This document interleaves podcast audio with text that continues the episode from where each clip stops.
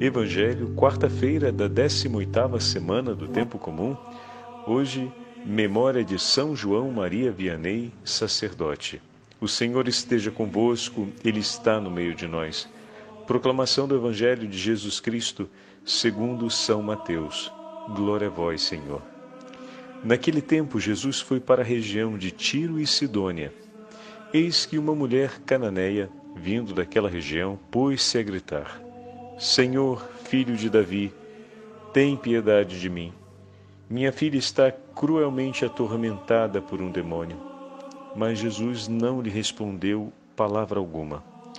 Então seus discípulos aproximaram-se e lhe pediram: Manda embora essa mulher, pois ela vem gritando atrás de nós. Jesus respondeu: Eu fui enviado somente às ovelhas perdidas da casa de Israel. Mas a mulher Aproximando-se, prostrou-se diante de Jesus e começou a implorar: Senhor, socorre-me. Jesus lhe disse: Não fica bem tirar o pão dos filhos para jogá-lo aos cachorrinhos. A mulher insistiu: É verdade, Senhor, mas os cachorrinhos também comem as migalhas que caem da mesa de seus donos. Diante disso, Jesus lhe disse: Mulher, grande é a tua fé. Seja feito como tu queres. E desde aquele momento sua filha ficou curada. Palavra da salvação. Glória a vós, Senhor. Quarta-feira da 18ª semana do tempo comum. Hoje, memória de São João Maria Vianney, patrono dos sacerdotes. Em nome do Pai, do Filho e do Espírito Santo. Amém.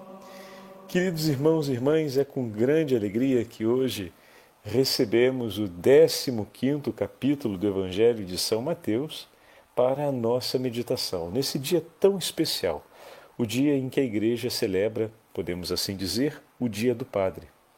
É bem verdade que em muitos países nós temos os patronos do clero, né?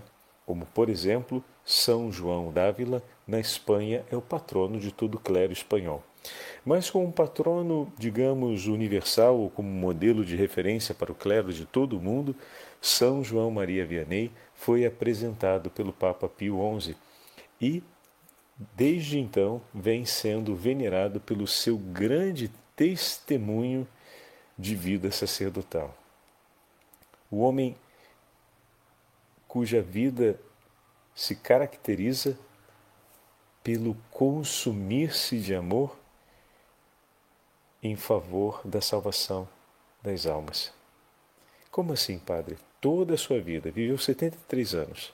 Desde o momento em que desejou ser padre, ainda pequenininho, viveu inúmeras batalhas e desafios até conseguir, porque era do interior da França, de um pequeno país, uma aldeia que nem mesmo o francês era a língua falada, mas sim o dialeto local. Então, foi um grande caminho na adolescência para fazer o seu percurso de alfabetização, finalmente conseguir ser aceito no seminário, as dificuldades em família por parte da pouca aceitação do seu pai, que perderia um filho na lavoura, depois todos os outros contextos sociais daquele período. E São João Maria Vianney enfrentou cada um desses desafios, sempre buscando realizar aquilo que o Senhor suscitava no seu coração. Deus infundiu no seu coração um desejo ardente de ser padre e ele abraçou aquela proposta de Deus para a sua vida e todas as dificuldades que apareciam, ele ia enfrentando. E não foram dificuldades simples, foram todas elas muito árduas, e inclusive a própria restrição ao início do ministério para ser confessor e mais adiante o grande testemunho de ser um santo confessor e de levar tantas almas para Deus através da confissão, aceitando ir para uma cidade, a cidade de Arnes, com pouquíssimos habitantes, e uma cidade tão marcada pelos efeitos da Revolução Francesa e tão afastada da religião, e aquela cidade se torna então um farol no meio das trevas do abandono da fé, se torna um farol para conduzir tantos homens e mulheres que buscavam a Deus e que peregrinavam a Arnes para se confessarem com aquele santo sacerdote que incansavelmente estava ali para receber a todos, para oferecer o santo sacrifício da missa por todos.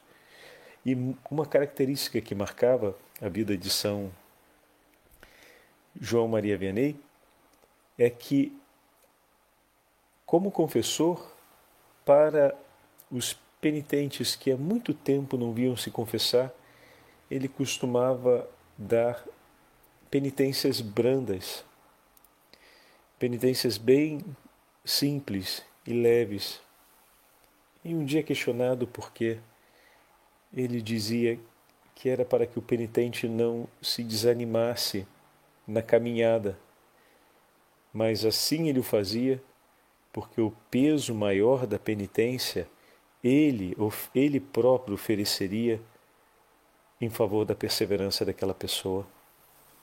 Veja com que amabilidade e ternura esse sacerdote tomava sobre si a fragilidade de seus irmãos para entregar por eles o tesouro de Deus. Tomar sobre si o peso do outro, ou seja, um, alguém poderia dizer, mas padre, se ele assim faz, tira a chance da outra pessoa exercitar o que é devido para um crescimento moral, ou seja, para uma mudança de conduta, uma mudança de vida. A gente não pode ignorar, meu irmão, minha irmã, esse pensamento ele é oportuno, mas a gente não pode ignorar que o decisivo para uma pessoa mudar de vida é experimentar o encontro com alguém que realmente a ame que a ame de verdade e onde ela possa recolher sobre a sua vida os sinais desse amor sincero e gratuito. E alguém que escolhe cumprir um tal ato de amor em favor do outro, tenha certeza, o ama profundamente. Então, quando os penitentes voltavam após a confissão, trazendo consigo uma experiência de um amor que os recebeu nas suas maiores fragilidades, um amor que não estava, digamos assim, formalizado num cumprimento do rito, mas que transbordava sobre aquela realidade do rito. Nossa, aquela ali ela experiência, era a experiência que disparava o caminho da conversão. Ademais, o Senhor há de cuidar, guiar e conduzir, é Ele que enfaixa as feridas, é Ele que conduz as ovelhas no caminho do redil. Cabe ao sacerdote, como pastor, oferecer o testemunho e levar o outro a provar de fato o amor de Deus. Agora, para isso, é preciso que o sacerdote seja um homem cujo coração é uma fornalha ardente do amor do próprio Deus. E era dessa forma. É importante aqui olharmos que em nenhum momento havia uma negligência, mas um ato de extrema caridade escolher pagar a pena do outro para dar ao outro a graça de crescer no amor. A partir do momento que ele toma sobre si o peso que seria do outro, esse testemunho sinaliza mais uma vez o mistério da cruz, onde Cristo tomou sobre si as nossas dores. Então, de fato, mais do que entregar a graça do sacramento e ter recebido a misericórdia de Deus? Cada penitente poderia, ao sair dali, dizer: Eu vi a misericórdia de Deus. Eu ouvi Deus misericordioso falando comigo, pois nos gestos, na voz e no modo como me tratou aquele sacerdote, eu vi o próprio Jesus cuidando de mim. E não me engano, eu o vi, ele estava ali, estava por mim e comigo. Que a experiência do confessionário seja essa verdade para todos nós, tanto os sacerdotes quanto os penitentes. Como é importante rezarmos e, ao mesmo tempo, aqueles que trabalham com a formação dos jovens sacerdotes e que trabalham com a formação dos seminaristas terem tanto interesse e zelo na hora de instruir a preparação para o sacramento da confissão. Mas a coisa fundamental aqui é, desde o tempo do seminário, maturar com muita clareza não apenas a consciência, uma consciência amadurecida a respeito do chamado à santidade, mas um propósito já bem modelado no desejo da santidade. No Evangelho de hoje temos uma mãe que, com tanto amor, vai ao encontro do Senhor para interceder por sua filha. E que momento forte esse, porque sua filha traz sobre si um sofrimento muito grande. É atormentada por um demônio, ou seja, está sofrendo os máximos padecimentos possíveis para uma alma estar sob as garras do inimigo de Deus. A narrativa do Evangelho de hoje aparece tanto em Marcos quanto em Mateus. Um faz referência à mulher cananeia, como vimos, e o outro a Ciro Fenícia. Isso porque a região de Tiro e Sidônia era uma região ao noroeste ocupada pelos povos pagãos, não semitas. Então, a região da da, da, de Tiro e Sidônia marca esse território onde Herodes não tinha autoridade, muito provavelmente com o início da perseguição dos herodianos e dos judeus contra Jesus, para evitar maiores tensões, Jesus se exposta, se, exposta, se movimenta até essa região. Santo Hilário irá comentar esse texto dizendo que aquela mulher não traz consigo apenas o amor por sua filha e nem apenas a prece por sua filha, mas ela representa, naquele momento,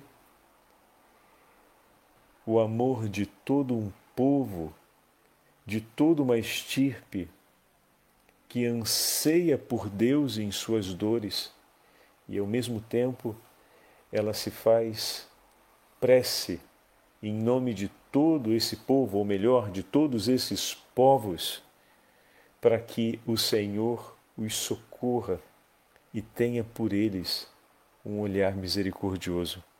É tão bonita essa imagem que Santo Hilário usa para retratar o elemento simbólico.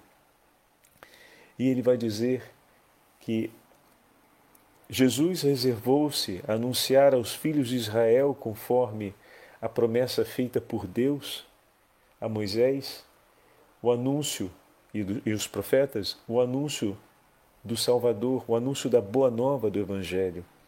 E caberia aos apóstolos anunciarem às multidões, anunciarem aos pagãos a boa nova do reino dos céus. E ele faz então essa essa ponte. Aquela mulher vem como voz de súplica, representando todos os povos pagãos, a recordar no coração do Senhor o que lhe é mais caro a sua misericórdia. Em outras palavras, a perseverança de fé daquela mulher confirma a súplica de misericórdia aos, diante do Senhor por todos aqueles que se encontram no sofrimento fora da casa de Israel. Santo Hilário vai dizer: Bom, o simples fato dela ter se apresentado diante de Jesus e já ao se apresentar dizer, vou pegar aqui o texto, Senhor, filho de Davi, tem compaixão de mim. Com a típica fórmula com a qual o povo de Israel se referia ao Messias, Senhor, filho de Davi, tem compaixão de mim. E em seguida pede por sua filha. Tem compaixão, Senhor, de um coração de mãe que sofre por sua filha. Tem compaixão, Senhor, do coração daquela que sofre pelos seus. Que aqui ele agancha a, a mensagem que sofre pelos seus. Por isso ela é símbolo de oração de todos os povos, que sofre pelos seus horrivelmente ela vai ao coração de Jesus suplicar compaixão e misericórdia àquele coração que no alto da cruz seria ferido pela lança e dele jorraria sangue e água. Pela salvação de todos os povos, ela vai a esse coração a suplicar misericórdia, a confiar as dores do seu povo as dores da sua filha a ele. Como esse Senhor bom e misericordioso não a ouviria? Um coração que é cheio de amor vai até a presença do Senhor e ora.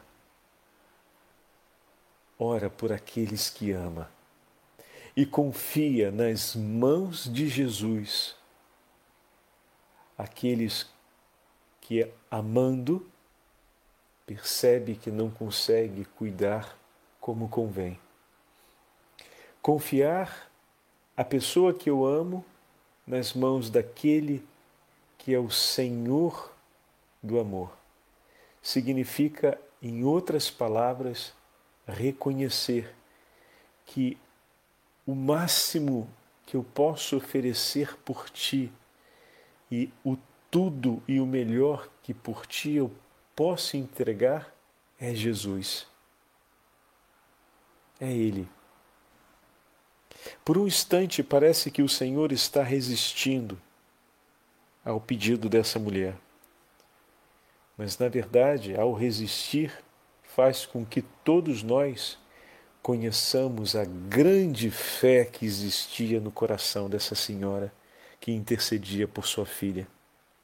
E além disso, o próprio São João Maria Vianney, escrevendo em um dos seus sermões sobre a vida de oração, diz o seguinte: É bem verdade que por muitas vezes o Senhor não nos concede logo em seguida aquilo que lhe pedimos. Assim ele faz para que o desejemos com maior ardor ou para que valorizemos melhor o quanto tal dons que lhe estamos pedindo possa valer. Esse, por assim dizer, atraso não é uma negativa de Deus, mas sim uma prova que prepara o nosso coração para receber com maior abundância aquilo que pedimos. Porque, como diz a Sagrada Escritura, o Senhor nos entrega mais do que o que somos capazes de pedir. E para isso ele coloca, ele prepara o nosso coração. E aqui nós nos lembramos daquela meditação que outro dia fizemos, citando o profeta Oséias. Cada vez que o Senhor se esconde, é para aumentar o desejo do nosso coração por ele. As demoras de Deus parece que quando, quando nós estamos fracos na fé, parece uma intimidação. A gente fica triste porque Deus demora, porque não nos respondeu rápido, como se aceitássemos que de fato fomos abandonados por Deus e nos esquecemos da promessa que Ele fez de nunca nos abandonar, de bater e será aberto. Essas promessas estão valendo, mas olha como a nossa fé é fraquinha. É fraquinha porque não fazemos memória das promessas que o Senhor nos faz. Por isso, o Padre dizia, algumas meditações atrás, o quanto é importante, nos momentos de prova, fazermos duas memórias para permanecermos firmes na fé e para estarmos firmes na esperança.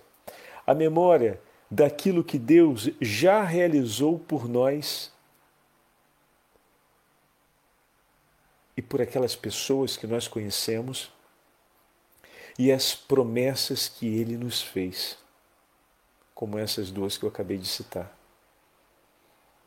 Ele mesmo disse para batermos e que a porta seria aberta. Ele mesmo disse que nos daria uma medida ainda maior do que aquela que pedimos. São promessas dele. As dificuldades, quando dizemos que elas acontecem para aumentar o amor do nosso coração, e esse amor aumenta mediante a oração, é exatamente quando fazemos a memória das promessas do Senhor e a memória dos dons que Ele nos concedeu. Ali o nosso amor por Ele aumenta. E a nossa aliança de vida se estreita.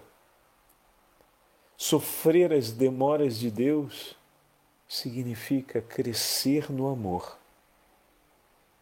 Agora, não é um crescimento espontâneo, é um crescimento que supõe esses dois exercícios espirituais de grande importância. Veja que aquela mulher, como o padre falava no início, que não é uma filha de Israel, vai ao encontro de Jesus com a profissão de fé de Israel nos lábios. Diante da expressão de Jesus, que é uma expressão popular da época, ela a recebe e a devolve em um ato de maior obediência e de grande humildade e submissão a Deus. Que grande confiança ela não tem apenas de esperar no Deus de Israel, mas agora de confiar-se à sua misericórdia. A gente vê e o padre falou ainda há pouco que ela se confiou à misericórdia de Deus, mas antes de confiar-se a essa misericórdia, ela abraçou a fé de um povo que não era o seu. Ela se moveu pelo testemunho de talvez centenas de pessoas que não são os seus conacionais. Quanta memória de grandes feitos e quanta memória das promessas do Deus vivo não nutriram o coração dessa mulher a ponto de levá-la até os pés de Jesus para confiar a misericórdia de Deus, as dores do seu coração e a súplica por sua filha. Grande é a fé daquela mulher e o próprio Senhor testemunha: mulher, grande é a sua fé. Não foi um outro que disse, foi o próprio Senhor: grande é a sua fé. E ainda mais, seja feito como queres, e entrega como voz de Deus sobre o pedido daquela mulher, o seu pedido se torna agora o pedido do próprio filho aos ouvidos do Pai. Que maravilha, meus irmãos! Que grande testemunho ela nos deixa e como é bom ver esse testemunho vir exatamente hoje, no dia em que celebramos a memória de São João Maria Vianney, patrono dos sacerdotes. E hoje, na liturgia das horas, o texto que é reservado de São João Maria Vianney nos fala sobre a oração e sobre o amor. O texto é intitulado assim: a mais bela profissão do homem é rezar e amar. Então vamos ouvir como São João Maria Vianney fala dessas duas realidades que estão presentes no testemunho da mulher cananeia de hoje e que devem estar presentes na vida dos nossos sacerdotes e na vida de todos nós: a oração e o amor. Prestai atenção, meus filhinhos, o tesouro do cristão não está na terra, mas no céu. Por isso, o nosso pensamento deve estar voltado para onde está o nosso tesouro, como nos fala a Sagrada Escritura. Esta é a mais bela profissão do homem: rezar e amar. Se rezais e amais, eis aí a felicidade do homem sobre a terra. A oração nada mais é do que a união com Deus. Quando alguém tem o coração puro e unido a Deus, sente em si mesmo uma suavidade e doçura que inebria e uma luz maravilhosa que o envolve. Nesta íntima união, Deus e a alma são como dois pedaços de cera fundidos num só de tal modo que ninguém pode mais separar um do outro. Como é bela esta união de Deus com sua pequenina criatura! É uma felicidade impossível de se compreender. Nós nos havíamos tornado indignos de rezar. Deus, porém, na sua bondade, permitiu-nos falar com Ele. Nossa oração é o incenso que mais lhe agrada meus filhinhos. O vosso coração é por demais pequenino, mas a oração o dilata e torna capaz de amar a Deus. A oração faz saborear antecipadamente a felicidade do céu. É como o mel que se derrama sobre a alma e faz com que tudo nos seja doce. Na oração bem feita, os sofrimentos desaparecem, como a neve que se derrete sob os raios do sol. Outro benefício que nos é dado pela oração: o tempo passa tão depressa e com tanta satisfação para o homem que nem se percebe sua duração. Por isso, escutai. Certa vez, quando eu era pároco em Bresse, tive que percorrer grandes distâncias para substituir quase todos os meus colegas que estavam doentes. Nessas intermináveis caminhadas, rezava ao bom Senhor. E podeis crer, eu vos digo, o tempo não me parecia assim tão longo. Há pessoas que mergulham profundamente na oração como os peixes na água, porque estão inteiramente entregues a Deus. Não há divisões em seus corações. É como eu amo e como, ó, oh, como eu amo estas almas generosas. São Francisco de Assis e Santa Clara, por exemplo, viam Nosso Senhor e conversavam com Ele do mesmo modo como nós conversamos uns com os outros agora.